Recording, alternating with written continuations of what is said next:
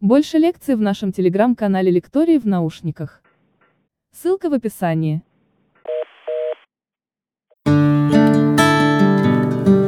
Радиопередача «Киноведы».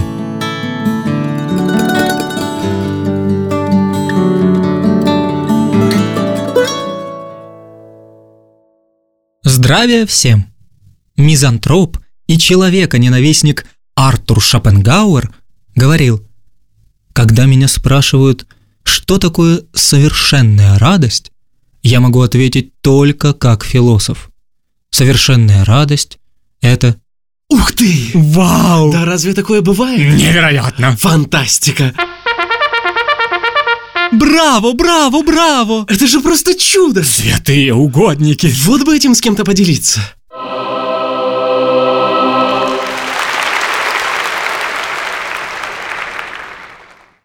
Именно так почувствует себя каждый, кто прикоснется к совершенной красоте фильмов божественного Серджио Леоне. Говорить о Серджио Леоне можно только со слезами радости, с чувством детского восторга и умиления. Он наше все, и даже еще больше. Серджио Леоне – это и есть кинематограф, как сказал один важный и всем хорошо известный режиссер из Америки.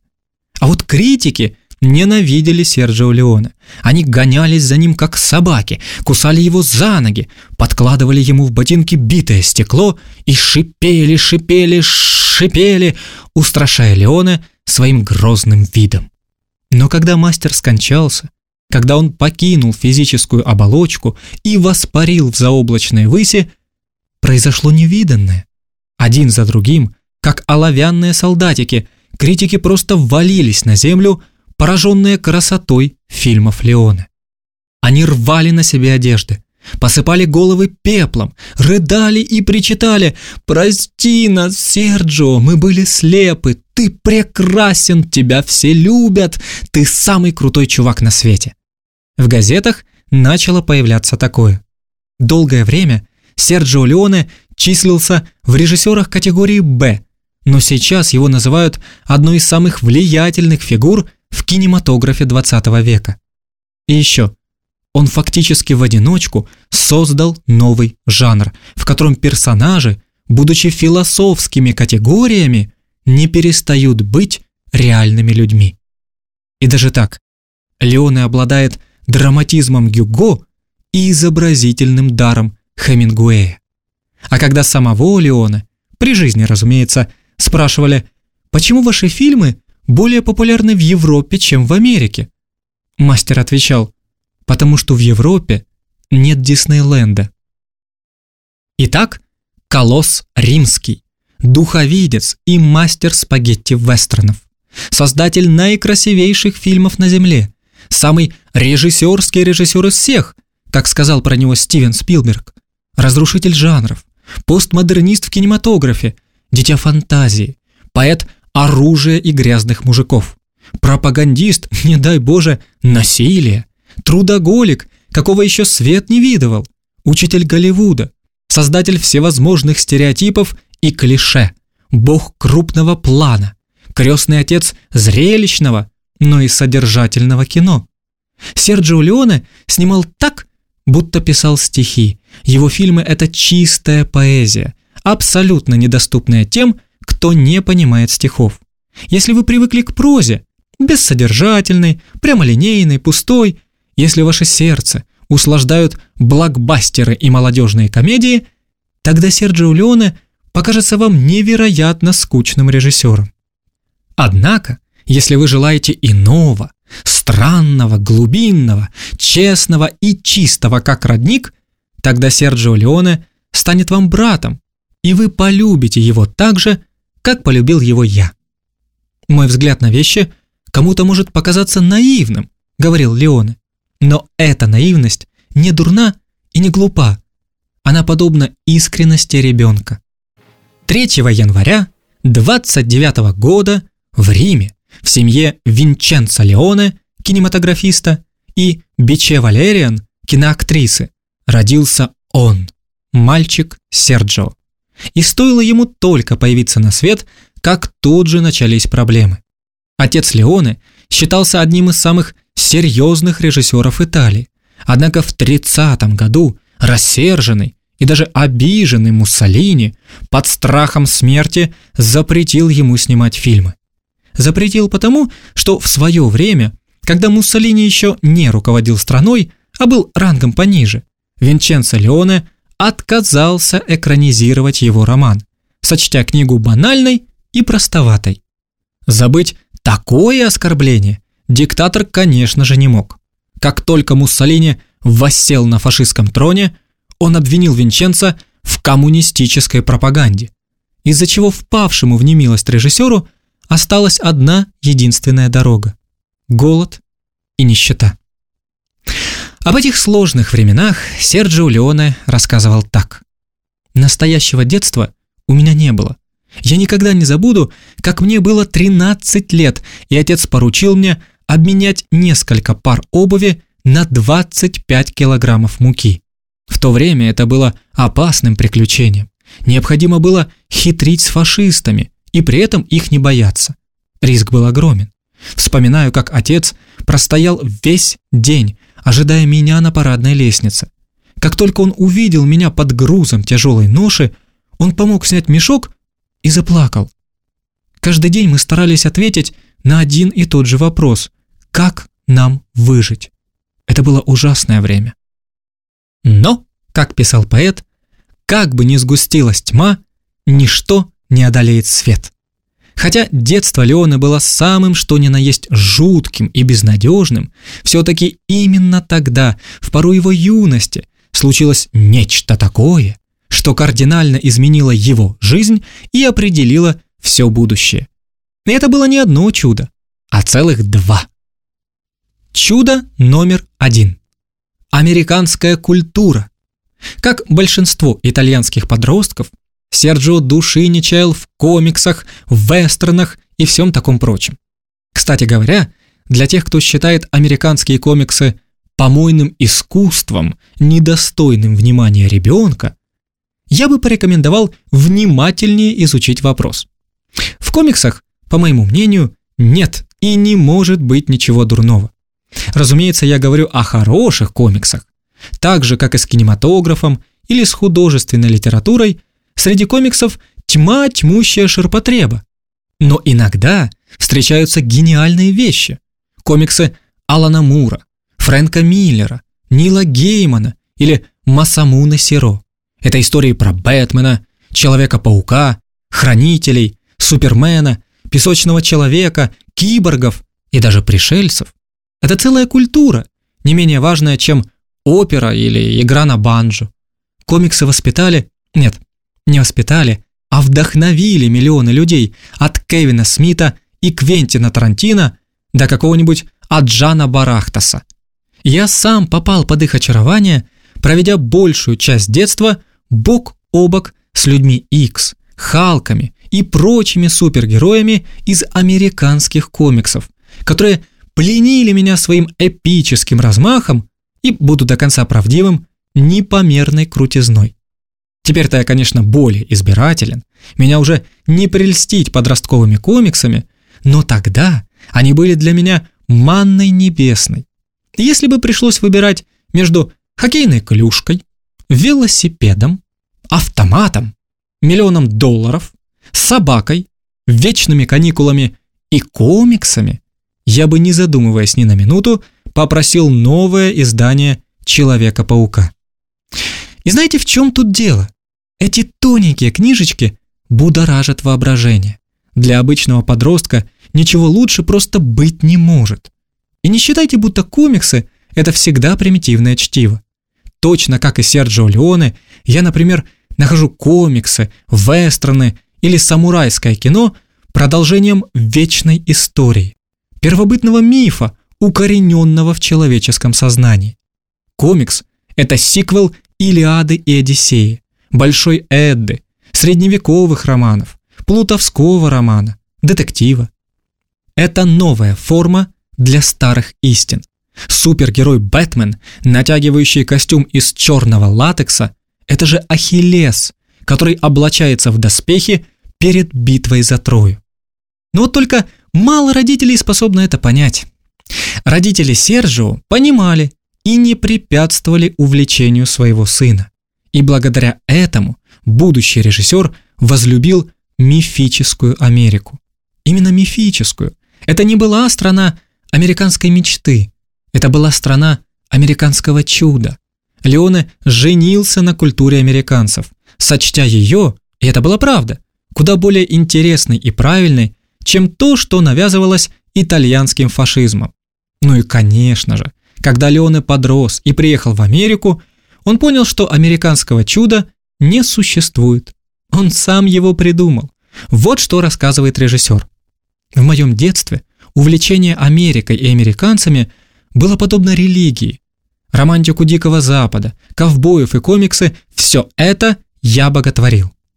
Однако, когда я познакомился с реальной Америкой, мне открылось, насколько сильно она контрастирует с той реальностью, в которую я верил.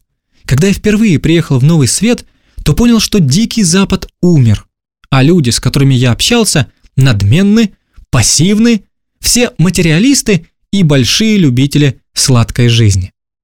Так-то оно может и так, но только не стоит сбрасывать со счетов те детские фантазии, которыми жил и дышал Леоне. Именно они и ничто другое сделали из него режиссера. И пускай он в итоге понял, что его представление об Америке не имело ничего общего с действительностью, главное, что это представление вообще было. Благодаря ему Леоне обитал в мире полном счастья и благодати. А потом, когда режиссер подрос и окреп, он воссоздал эту красоту в своих фильмах. И вот теперь скажите мне, как после такого можно критиковать комиксы? Чудо номер два. Кинематограф. Сердце юного Леона пленило ее величество десятая муза. Вот что он вспоминает.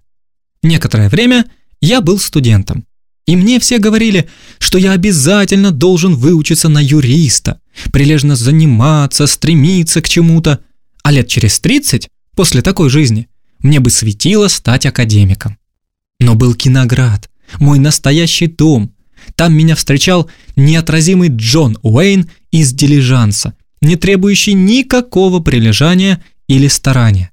Наверное, ничто на свете не могло выгнать меня из Кинограда. Даже сотня эсэсовцев. Родители мальчика, оглядываясь на свою судьбу, старались отговорить или как-нибудь отвлечь Серджио от его хобби. «Будешь бедным, как я», – грозил ему отец, – «лучше тебе стать юристом. Помяни мое слово». Но все уговоры были напрасны. Мальчишка принял твердое решение идти по стопам отца и продолжать семейное дело.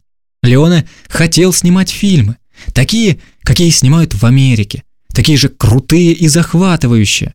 Папа и мама этому противились, да не вы противились. В конце концов, именно отец и стал тем человеком, который открыл для Серджио мир кинематографа.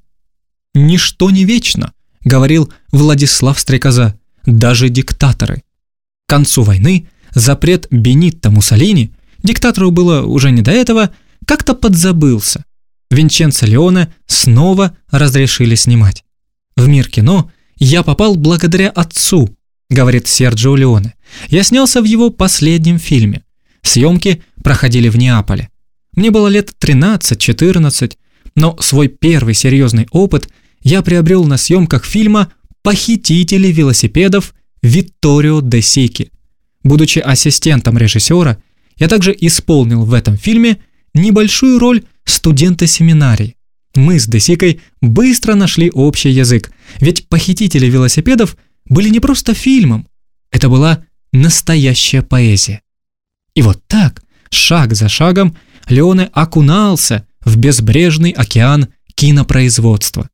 Целых 10 лет своей жизни он, будущий режиссер-легенда, потратил на то, чтобы научиться снимать фильмы самостоятельно. 10 лет! Даже представить себе страшно, как человек может в течение такого долгого времени стремиться к одной и той же цели. Но в этом весь Леоне. Те, кому доводилось с ним работать, утверждали, что он не человек, а машина для производства кино.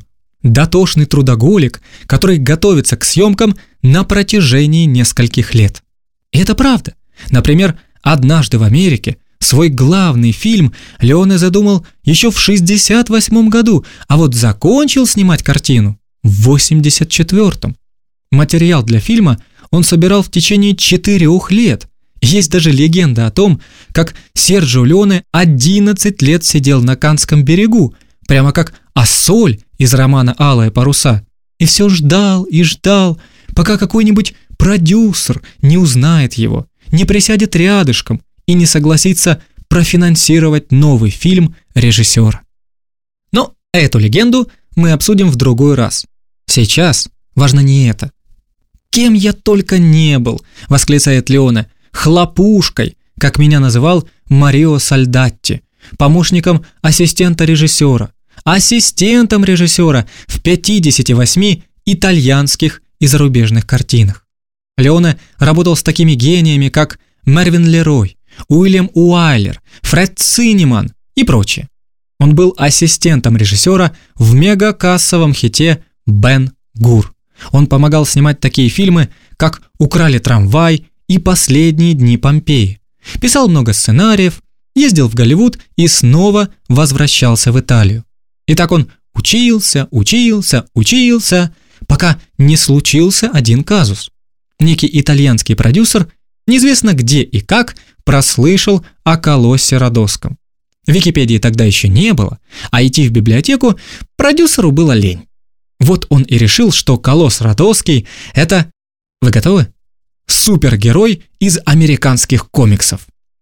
«Хм, звучит неплохо», – подумал наш бедный продюсер и решил приступать к работе над сюжетом. Нанял сценаристов, которым поручил написать какую-нибудь историю про колосса Родосского, закупил аппаратуру, договорился о павильонах. И вот что пишут.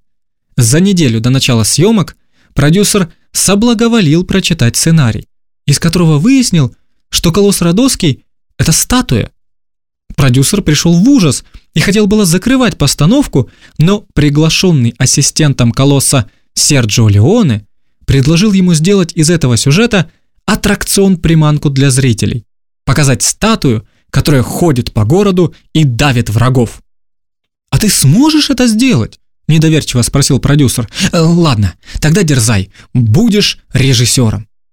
Так Леоне получил возможность снять свой первый фильм. Правда, статуя в колоссе Родосском никаких врагов не давила. Леоне во всем придерживался сценария и снял самый обычный второсортный пеплум. Так, шутки ради, окрестили исторические фильмы об античных и библейских временах и героях. Или же, как еще говорят, фильмы о мечах и сандалиях. Кстати, большая часть фильмов, которые Леоне ассистировал, были именно пеплумы. В 50-е и 60-е годы этот жанр пользовался особой популярностью, и на пеплумы выделяли баснословные деньги. Это были мстители и звездные войны своего времени.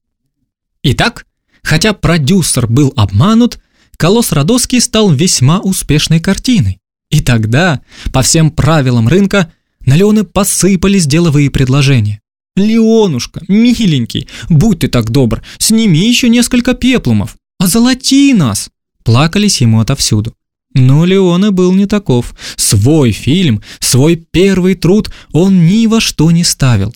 Всю жизнь Леона признавался, «Я поздно дебютировал, в 29 лет. Свой первый фильм «Колосс Родоский» я снял лишь для того, чтобы не умереть с голоду, после чего я вообще зарекся снимать исторические картины.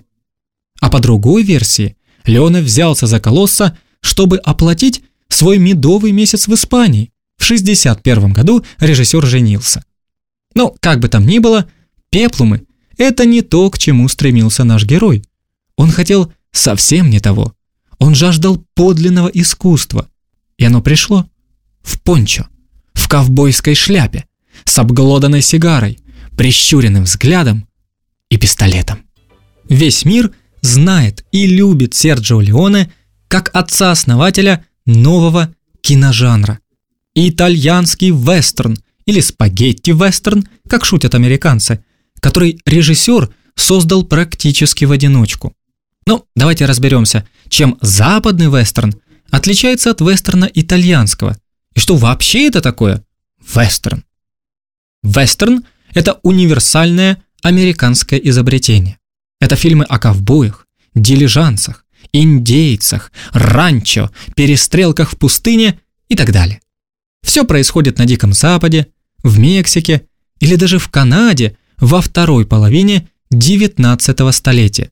Неизменный атрибут вестерна – это, конечно же, заправский ковбой в ковбойской шляпе, ковбойских шпорах и с ковбойским пистолетом. Невероятно крутой и сильный мужик. В американских фильмах он само благородство, сама истина, сама добродетель, голубоглазый альфа-самец. Это Джон Уэйн, звезда вестернов, Джимми Стюарт, Гарри Купер, Кирк Дуглас и миллионы других голливудских актеров. Наверное, не было ни одного американского режиссера, который бы не снимал вестернов. Но самым-самым среди всех, папой вестернов, остается Джон Форд, который снял неисчислимое количество фильмов о ковбоях.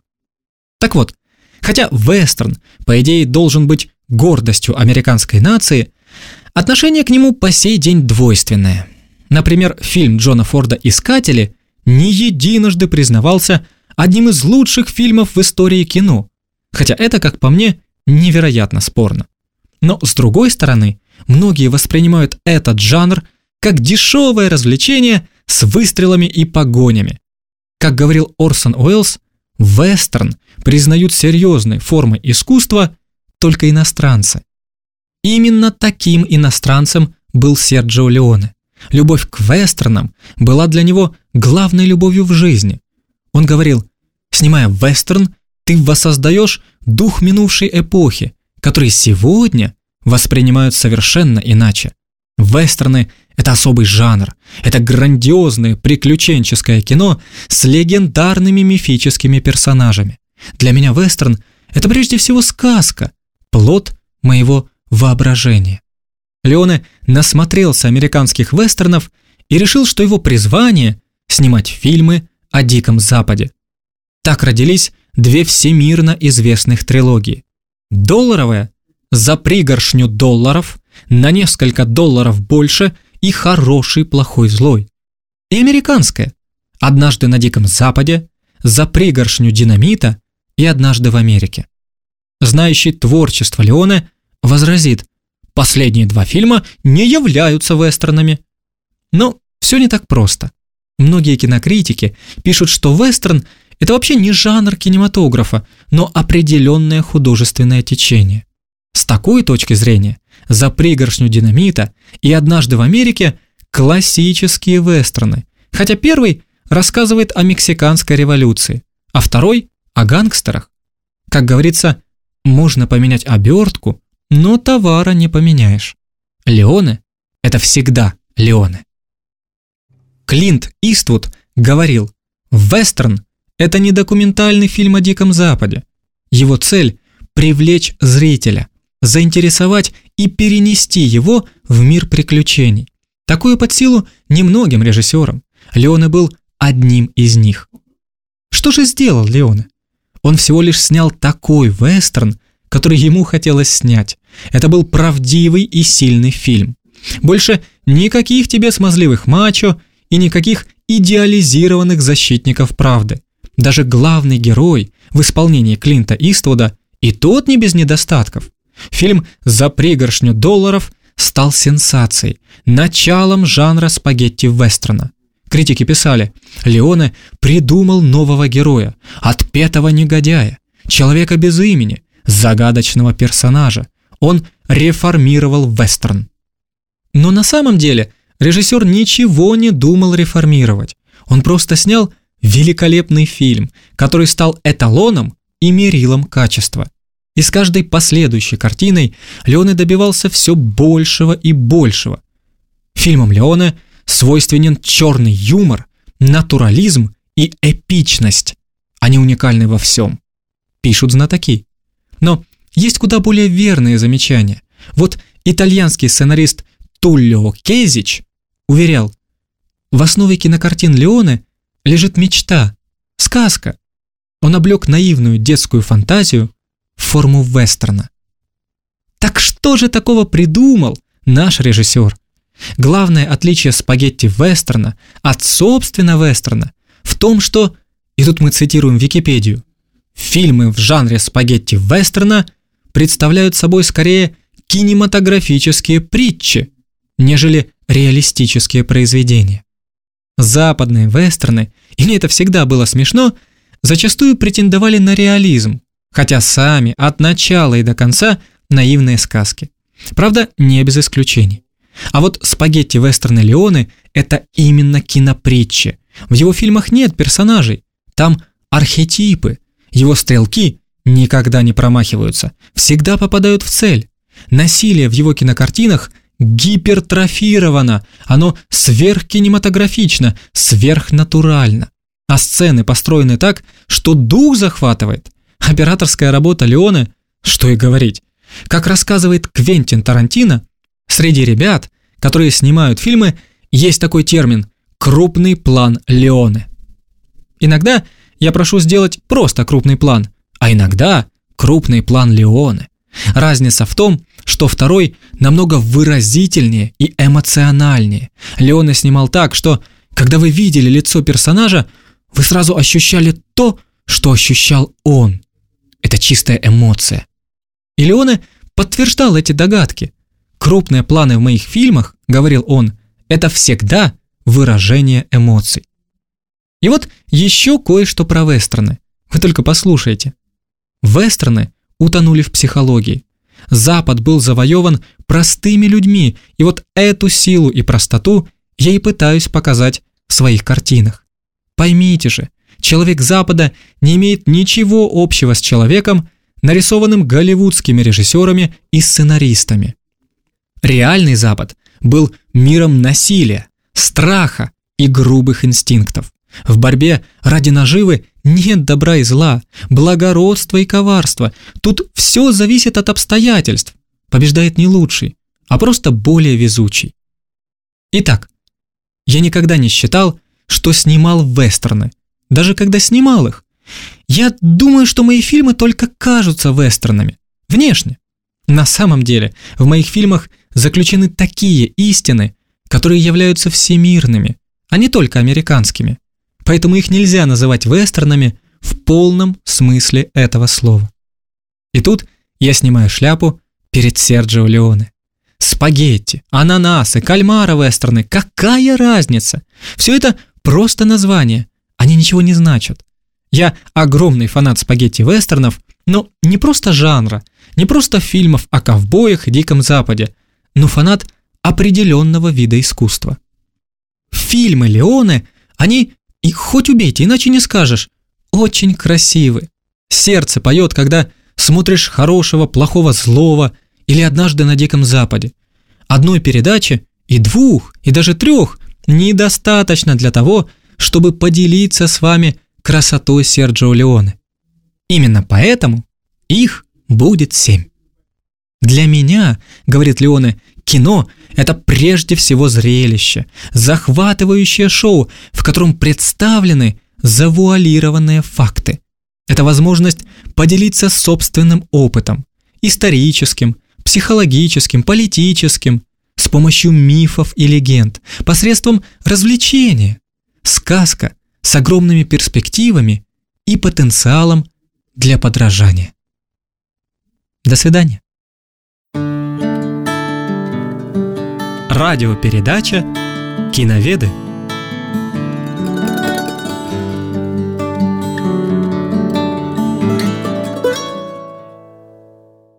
Здравия всем! Китайская поэтесса Си Бин Синь ценила две вещи – стихосложение и фильмы Серджио Леоне. Когда она впервые посмотрела «За пригоршню долларов», то вдохновленная красотой Клинта Иствуда написала поэму о спагетти-вестернах. И начинается она вот такими вдохновенными строками. Безграничную тайну где искать человеку? Где-то между улыбкой и еще несказанным словом.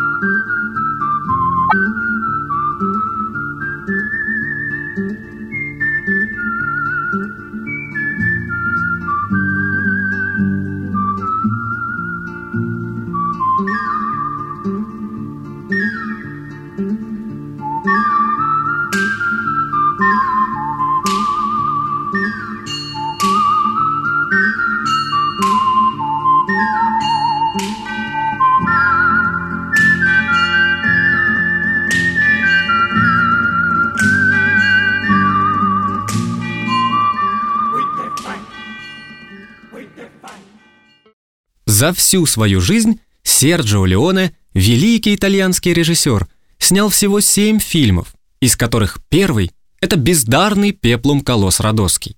Зато остальные шесть – само совершенство. Они образовали две трилогии – долларовую и американскую, которые просто взорвали кинематограф. Я уже немного о них рассказывал, но теперь мой рассказ станет куда подробнее и содержательней. Долларовая трилогия – это за пригоршню долларов, на несколько долларов больше и легендарный «Хороший, плохой, злой». Три этих фильма считаются классическими спагетти-вестернами, эталонами жанра. В каждом из них появляется один и тот же, или все-таки не один и тот же, герой. Грязный, небритый, в пончо, с сигаретой в зубах.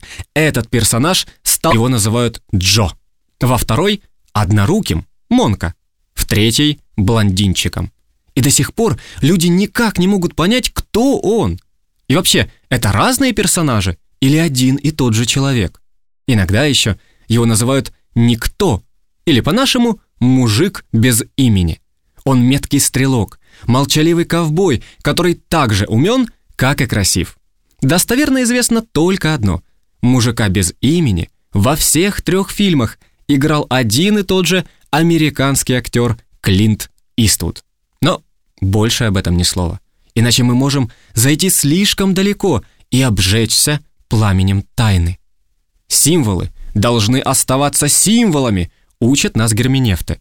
Иначе мир чудес прекратит свое существование.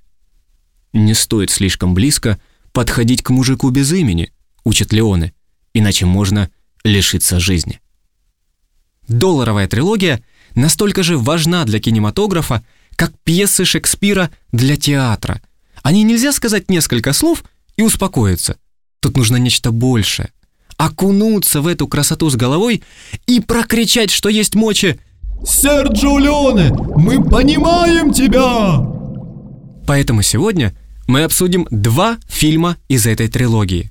«За пригоршню долларов» и «На несколько долларов больше». А хорошего, плохого, злого оставим на десерт. Итак, дамы и господа, мы начинаем семинар «Как придумать нечто новое». Запомните три важных правила. Первое. Возлюбить умом и сердцем своими все то великое и прекрасное, что было придумано до вас.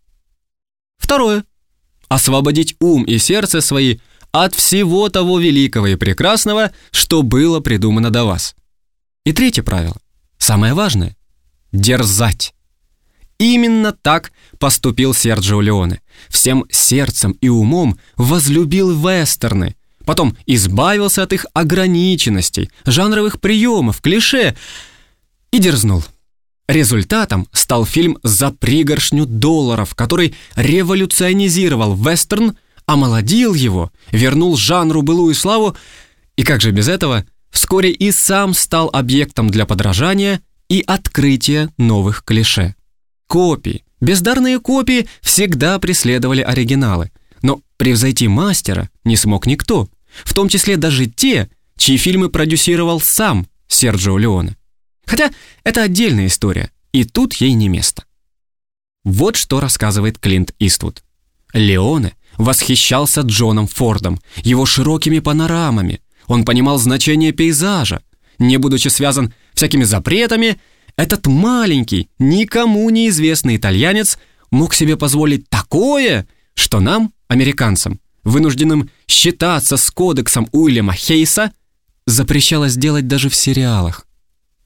Итак, Серджио Леоне был свободен от банальных ограничений в мире Голливуда.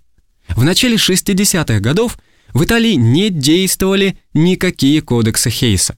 Кстати, этот кодекс – одна из самых позорных страниц в истории Голливуда. Правительство штатов решило, разумеется, негласно, ввести цензуру на то, что показывается в кино. Некий политик по имени Уильям Харрисон Хейс возглавлявший Ассоциацию производителей и прокатчиков фильмов, издал целый указ о запрете вульгарного, пошлого, жестокого и антирелигиозного на экране. Этот кодекс назвали именем самого господина реформатора. Теперь послушайте, какие там были пункты. В фильмах должны быть показаны только нравственно верные модели жизни. Или священник не может быть злодеем. Или, о боже, комическим персонажем. Теперь нельзя было много ругаться, много пить, много целоваться и еще много чего другого. А теперь скажите, каким получится фильм, если в нем не будет ни алкоголя, ни женщин, ни веселья? Конечно, самым скучным и тупым на свете. Приняли кодекс в 30-м году, отменили только в 67-м, когда поняли, что из-за него большинство отечественных фильмов просто проигрывают иностранным по своему качеству. И в этом нет ничего удивительного. Все эти реформаторы, благовоспитаннее, когда вводят свои кодексы. Разумеется, собственным, недалеким представлением о том, что такое хорошо и что такое плохо. Ограничивать искусство значит убивать искусство. Культура должна быть свободной, такова ее природа. Прокрустово ложе цензуры – это смерть для любого творчества. Да и причина подобных реформ никогда не бывает связана непосредственно с нравственностью и беспокойством за общество. Это всегда политика, холоднокровная и беспощадная политика, основанная на страхе и невежестве ее сынов. А страдают от этого обычные люди, которых лишают красоты и которым прививают примитивное, выхолощенное искусство, угодное правительственным чиновникам и противное любому здравомыслящему человеку. Свободу искусству! Однако вернемся к Клинту Иствуду. Леоне создал свой неповторимый стиль. В начале 60-х американский вестерн находился в упадке. Все фильмы были похожи друг на друга. С другой стороны, такие фильмы Леоне, как «За пригоршню долларов» или «Хороший, плохой, злой» отличались от остальных. Другие герои, другие костюмы, все иное, даже музыка. Благодаря Серджо вестерн обрел второе дыхание. Его фильмы имели международный успех, причем именно благодаря своей оригинальности. А вот сам Леоне. Не последнюю роль в создании «За пригоршню долларов» сыграло мое убеждение в том, что лучшие сюжеты для вестернов писал Гомер. Этот факт лишь подогрел мой интерес к этому жанру. В конечном счете, все великие персонажи Гомера – Агамемнон, Гектор, Аякс – являются прототипами современных ковбоев и жестоких шерифов. И тут Леоне абсолютно прав. «Илиада» — это же первый спагетти-вестерн или первый комикс. Всю поэму герои только и делают, что сражаются друг с другом. Кровь и мозги текут рекой. Тысячи доблестных воинов, и все без вины виноватые, погибают в эпических сражениях под стенами Трои. Ну, точно спагетти-вестерн! Пав-пав-пав! И ни одного живого, кроме мужика без имени. Только вот кинокритики никогда не осуждали Илиаду за безмерное насилие. А фильмы Леоны еще как. Вот что писали прозорливые советские синефилы. Фильмы Леоны поражают не столько аморальностью своих героев, сколько насмешливым спокойствием автора по отношению ко всему, что происходит на экране. Его кинокартины безнравственны и антигуманны. Его герои – человека-ненавистники. В фильме «За пригоршню долларов» режиссер очень детально, не упуская ни одной подробности, показал, как человека превращают в кровавое месиво, а затем ломают ему руку. Эпизод длится очень долго, и для зрителя, непривычного к такого рода сценам, это почти непереносимо. Ой-ой-ой, ах-ах-ах. И снова мы говорим о цензуре. Итальянского режиссера очень часто критиковали за чрезмерную жестокость. Именно чрезмерную. Как будто жестокость бывает двух типов. Допустимой для глаз и недопустимой. И как будто Леоне пропагандирует насилие и пытается навязать зрителям, что убийство – это очень и очень здорово, весело и вообще душеполезно. Стреляй налево и направо, якобы говорит Леоне, тогда всем будет хорошо. И с каждым последующим своим фильмом, вплоть до сверхжестокой картины «Однажды в Америке», Леоне только и старался, чтобы перегнуть палку, вывернуть героям кишки, все в таком духе. Но тут снова Клинт Иствуд. Жестокость в картинах Леоне настолько утрирована и парадоксальна, что воспринимать ее всерьез просто невозможно. Его насилие — это всего лишь часть развлекательного шоу. Но тут следует быть внимательным. Развлекательное шоу — это значит не дешевое развлечение, но некая форма искусства, призванная развлечь зрителя в самом лучшем смысле этого слова, то есть принести вам эстетическое удовольствие. Удовольствие не от вывернутых кишок, как это делают в фильмах типа «Джалло» или «Слэшер», что мне никогда не понять, но именно радость от того, как сделан фильм, как все это снято, как ведут себя мужик без имени и его жертвы. Все это древнегреческие трагедии или мыльные оперы, как вам угодно, но это не лебединая песня насилию. Леоне никогда не оправдывал жестокость. Это кинематографический прием, и все.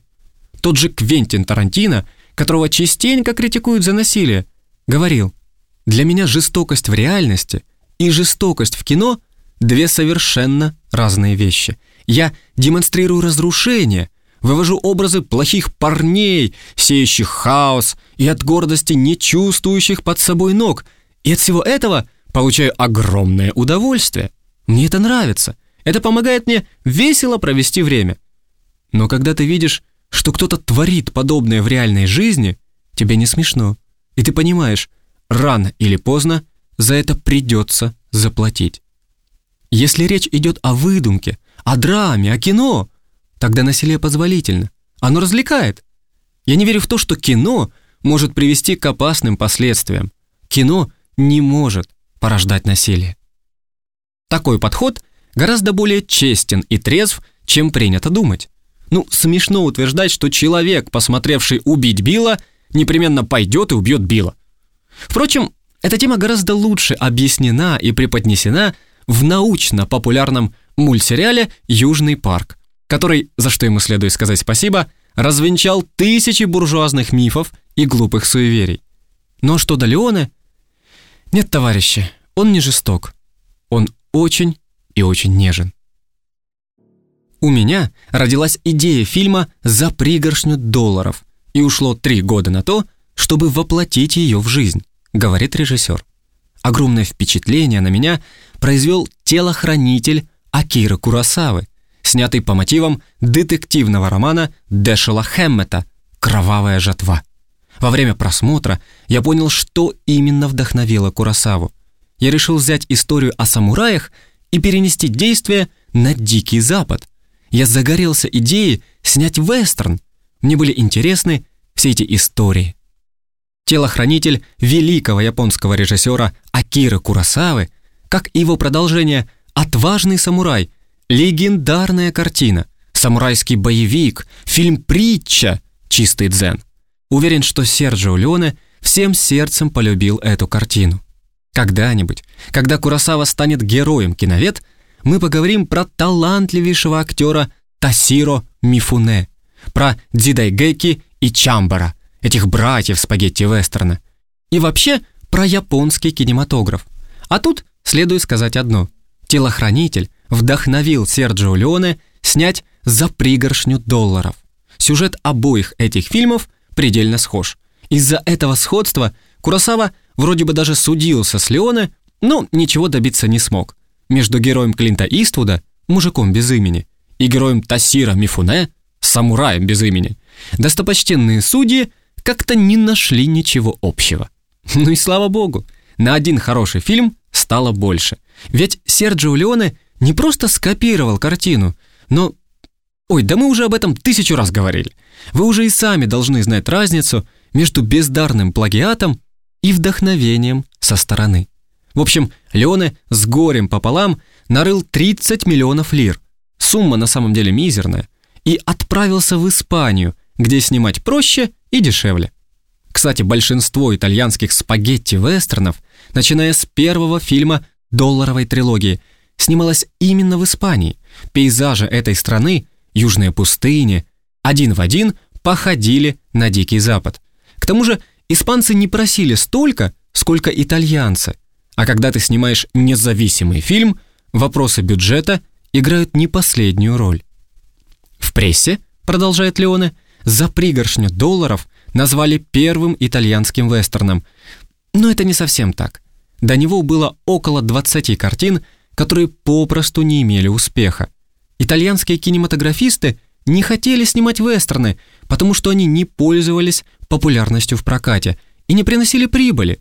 Фильм «За пригоршню долларов» возродил этот жанр.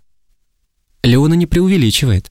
«За пригоршню долларов» стал именно тем фильмом, который открыл эпоху популярности итальянских вестернов и попросту выбил почву из-под ног у неподготовленного зрителя. Эх, умели же тогда эпатировать публику, не то что сейчас. Вот Википедия, хранящая память обо всем на свете, уверяет, количество экранного насилия в фильме «За пригоршню долларов» по меркам середины прошлого века представлялось зрителям запредельным. Критики писали, картине предсказывали коммерческий провал, потому что в ней не было никакой любовной истории. Фильм вышел в прокат летом, в мертвый сезон, в самом задрыпанном кинотеатре Флоренции – Через два дня у касс появились первые очереди. Через неделю в кинотеатре начались аншлаги. Через месяц фильм вышел в общенациональный прокат и побил все рекорды кассовых сборов. Но что нам кинокритики? Сам Квентин Тарантино, а он слова на ветер не бросает. Сказал так, что даже у последнего поборника морали не осталось никаких аргументов. Мне было около четырех лет, когда я впервые посмотрел фильм «За пригоршню долларов». Это мой самый любимый фильм. Он для меня заменяет азбуку. Очень важно, чтобы мужчины смотрели этот фильм со своими сыновьями. Маленький, забытый богом городок на границе Мексики и Америки. В нем заправляют две банды, два, можно сказать, мафиозных клана – Кровь, насилие, смерть – вот и весь досуг горожан. Тут все или богатые, или мертвые, сказано в фильме.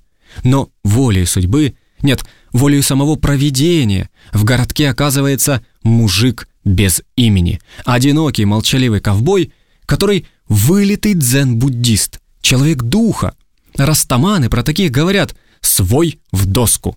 В священных книгах о таких сказано «когда помыслы безмятежны, сердце становится чистым. Когда сознание пусто, в нем поселяется истина. Это как раз про нашего героя. Он не занят мирской суетой. Как гордый орел, мужик без имени, парит над миром, наблюдая за людскими страстями. А страсти кипят так, что щепки летят. Банды маленького городка враждуют друг с другом еще испокон веков – они режут и отстреливают, грабят и убивают. И этому нет конца. Невинные жертвы злодеев молят небо о помощи. И небо посылает им мужика без имени. Мужик стравливает банды, подливая масло в огонь. Он нанимается работать к одним, потом уходит к другим и снова возвращается к первым. Ну а за это время от руки молчаливого ковбоя мрут десятки мафиози.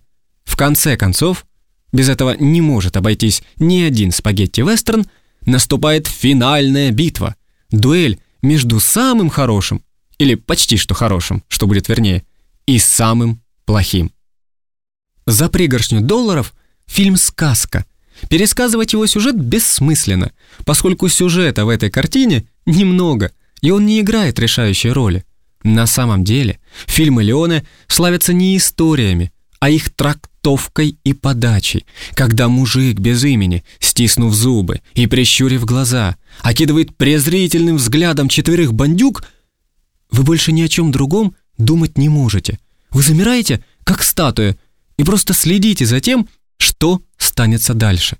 Именно в этом весь Леоне, в непомерной крутизне кадра, в напряжении, доходящем до предела человеческих возможностей, в эмоциях, которые сама искренность и чистота. Его герои — это общечеловеческие символы, силы природы, духи стихий. Что бы они ни сказали, это становится крылатой фразой. Какой бы поступок ни совершили, кто-то обязательно умрет или будет спасен. Не персонажи, а мифы.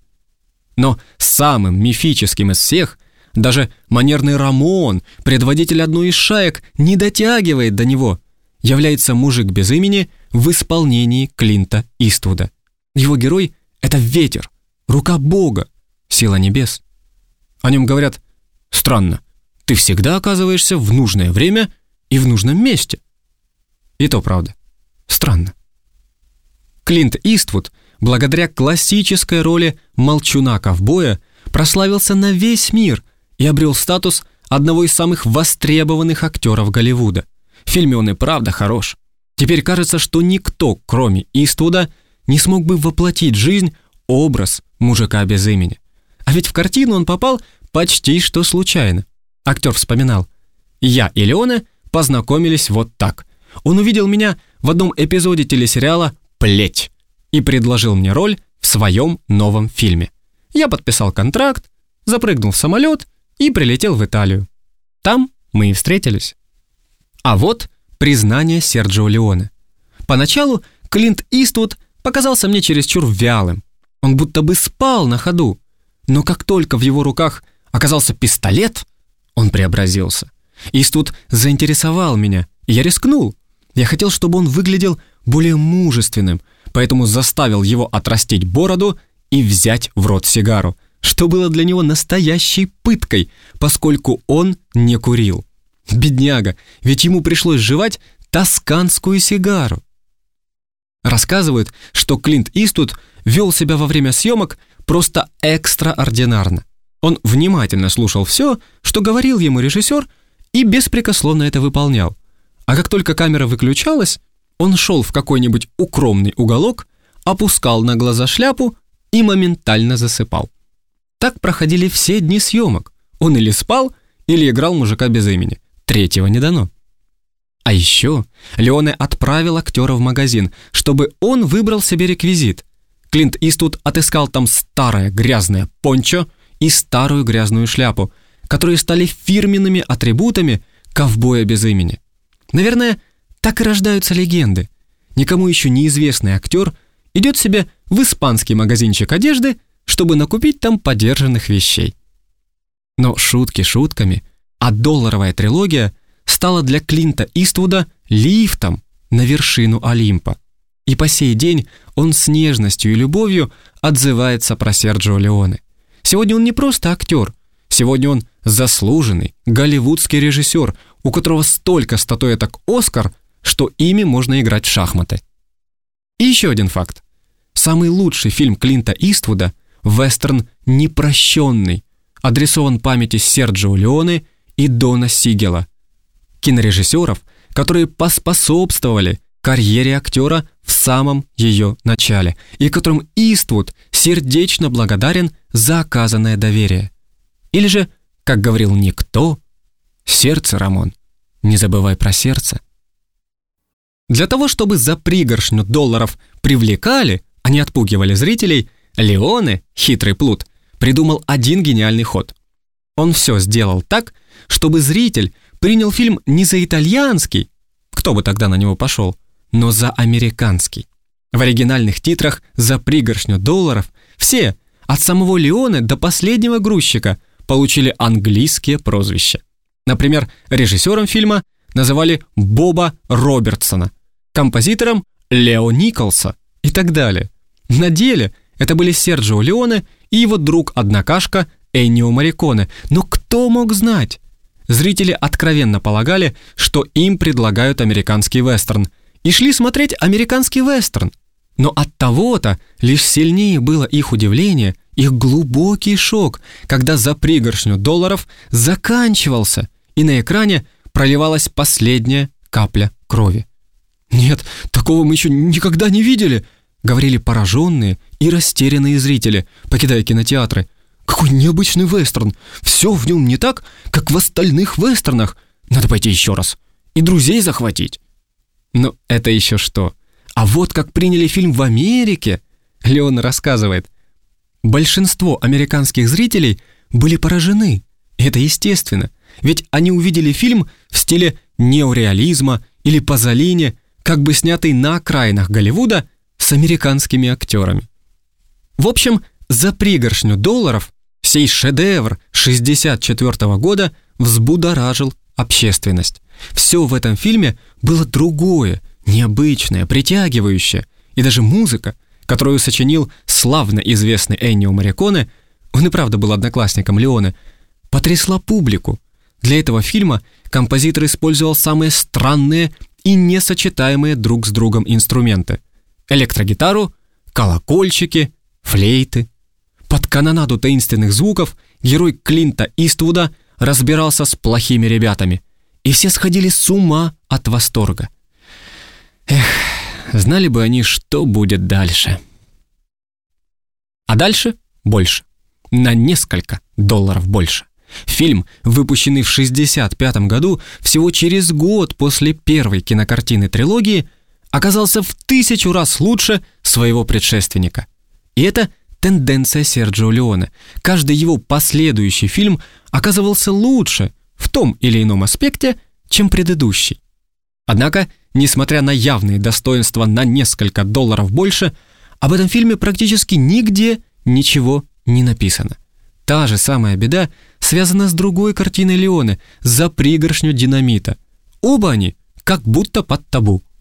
Критики, зрители, все-все-все просто обошли эти фильмы стороной, словно бы они ничего не значат по сравнению с такими явными достижениями Леоне, как «Однажды на Диком Западе», «Хороший, плохой, злой» или «Однажды в Америке». Но ведь это не так. Я протестую. На несколько долларов больше эпохальное кино. В нем опять появляется герой Клинта Иствуда, мистер Никто. А в роли злодея по прозвищу Индеец все тот же Джан Мария Валонте, стильный и невероятно манерный итальянский актер, который играл Рамона в «За пригоршню долларов». Есть в этом фильме третья звезда – Ли Ван Клифф, актер из Америки, который просто родился для того, чтобы играть плохих парней в вестернах. Однако в этом фильме он парень хороший. Вернее, не парень, а полковник Дуглас Мортимер, который промышляет охотой за головами. Он выслеживает всяких негодяев, объявленных в розыск, отлавливает их и привозит к шерифу. А ему за это платят вознаграждение. И вся беда в том, что мужик без имени занимается такой же неординарной профессией. И в определенный момент он и полковник вместе нападают на след головореза и безумца, индейца.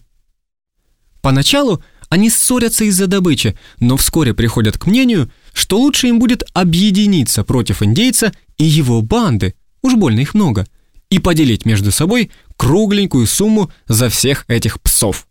Все остальное в канонах жанра. Крутые фразы «Там, где жизнь ничего не стоит, смерть обретает цену». Крутые герои, крутые перестрелки, крутая режиссура в конце-то концов. В этом фильме есть все, что хочет сердце. Смысл, экшен и магия. Два часа удовольствия, или, как сказал бы Клинт Иствуд, развлекательного шоу. Дуэль между индейцем и полковником, финальная часть фильма, действует на меня гипнотически. Однако слова, слова, слова. За ними нет правды. Как говорил один инопланетянин, советую поискать эту цитату среди рассказов Роберта Шекли, ты ведь давно должен был понять, в чем состоит главная неприятность, связанная со словами. Ими можно объяснить только то, что тебе и без того известно. Если же вам неизвестны за пригоршню долларов и на несколько долларов больше, я могу только надеяться на то, что мои слова подвигнут вас найти эти фильмы, пересмотреть их и поразиться неописуемой красоте Леоны. Поразиться, как поражаются восходу солнца, стихам или медитативному опыту. Я не знаю почему, не знаю как, но Серджио Леоне добился того, что многим режиссерам никогда не удавалось добиться. Любви, как она есть. До свидания. Эту и другие лекции ищите в телеграм-сообществе лекторий в наушниках. Ссылка в описании выпуска.